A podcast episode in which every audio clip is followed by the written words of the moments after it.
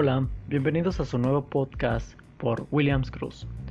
Hoy trataremos temas como el poder de la interacción, bases sociales de la emoción y altruismo. William Shakespeare dice, sea como fuere lo que pienses, es mejor decirlo con buenas palabras. Empecemos entonces. El poder de la interacción cae por su propio peso a través de la comunicación y esta es traicionera. Es una necesidad básica del ser humano pero también una infinita fuente de malentendidos y conflictos. Eh, tal vez sea la herramienta más valiosa con la que contemos y quizá la más peligrosa. Pues nos otorga del poder de crear, pero también de destruir. Nos da la oportunidad de construir vínculos, compartir inquietudes, transformar emociones y realidades nos permite aprender, reflexionar y comprender. Pero también tiene la capacidad de desatar guerras, reducir a, escombros las relaciones más sólidas, provocar las reacciones más viles y sumirnos en las más profundas desesperación. La comunicación es el vehículo a través del que, de que construimos nuestra vida. Sin embargo, no solemos prestarle demasiada atención. La tenemos tan integrada en nuestro funcionamiento diario que la damos por sentada. Ahora bien, desde pequeños aprendemos a manejarla a través del lenguaje, creyendo que basta con dominar la lengua para alcanzar la maestría en el arte de la palabra, nada más lejos de la realidad. Lo cierto es que nos limitamos a, cabalgar sobre su lomo desnudo sin tomar las riendas, dejándolo que galope salvaje y que nos lleva a lugares de los que no siempre sabemos cómo salir. No en vano, solemos olvidar que toda comunicación está sujeta a la interpretación subjetiva de cada ser humano. Qué interesante, ¿no? Y el espacio que se genera entre aquello que queremos compartir y lo que nuestro interlocutor entiende es el detonante de infinitas reacciones impulsivas. A menudo, estas se transforman en agrias discusiones, tormentas de palabras tan destructivas como un auténtico huracán. ¿Cuántas veces decimos cosas sin pensarlas, presas de la emoción? ¿Y qué consecuencia nos genera esta manera de actuar?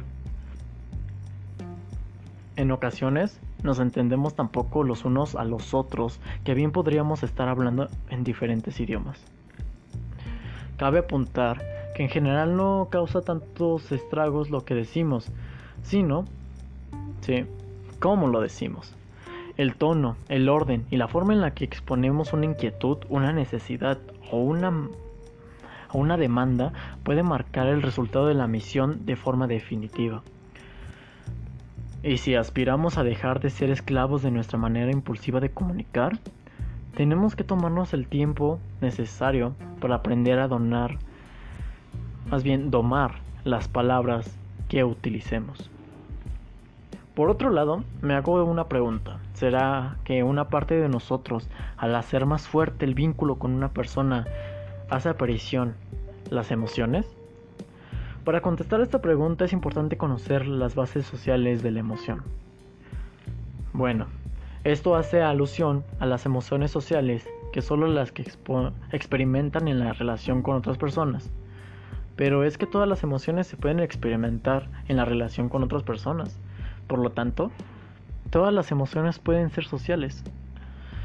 También se ha dicho que las emociones sociales son las que nos son innatas, sino que se aprenden en la, en la sociedad, familia, escuela, sociedad, medios de comunicación, etcétera, etcétera.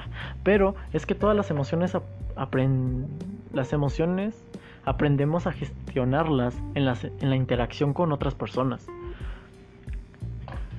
Esta dificultad en, en, definirlas hace que muchos autores no hablen de ellas, pero a pesar de la dificultad en definir las emociones sociales con precisión de tal forma que no se confundan con las demás, con un poco, un poco de intuición se puede observar que hay un conjunto de emociones que son consecuencias del aprendizaje social.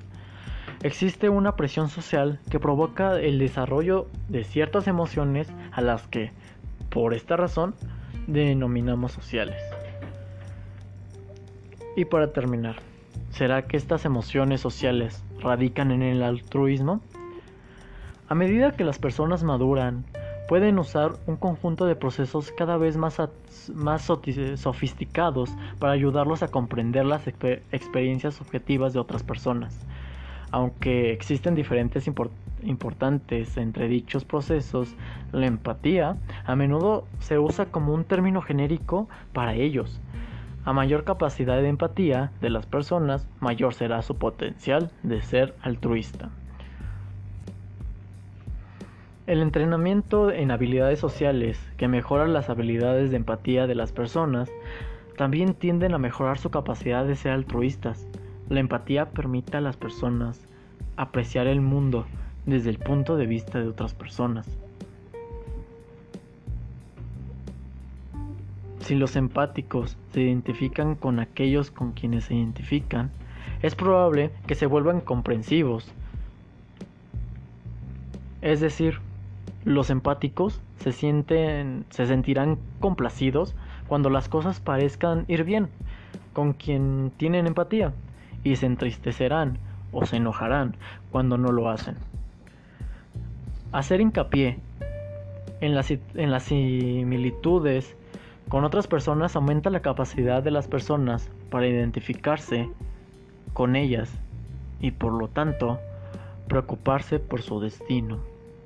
Subrayar las diferencias tiende a hacerlo lo contrario.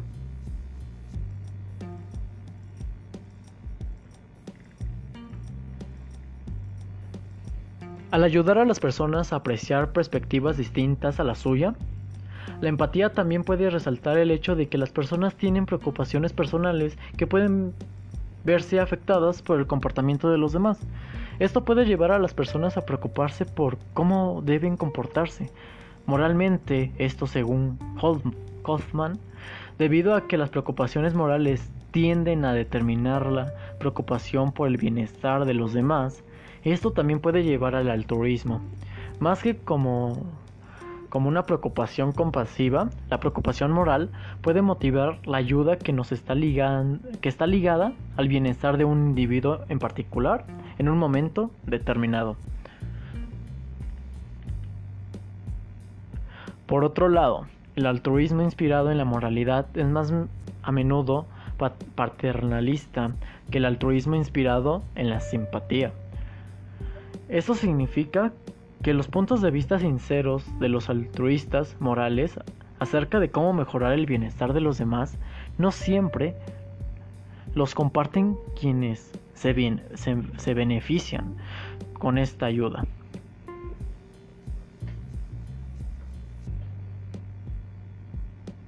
Además, muchas creencias morales putativas permiten permiten o promueven el cuidado diferencial sobre el bienestar de los demás, a veces resultando el altruismo hacia algunas, pero eh, indiferencia o incluso agresión hacia otras.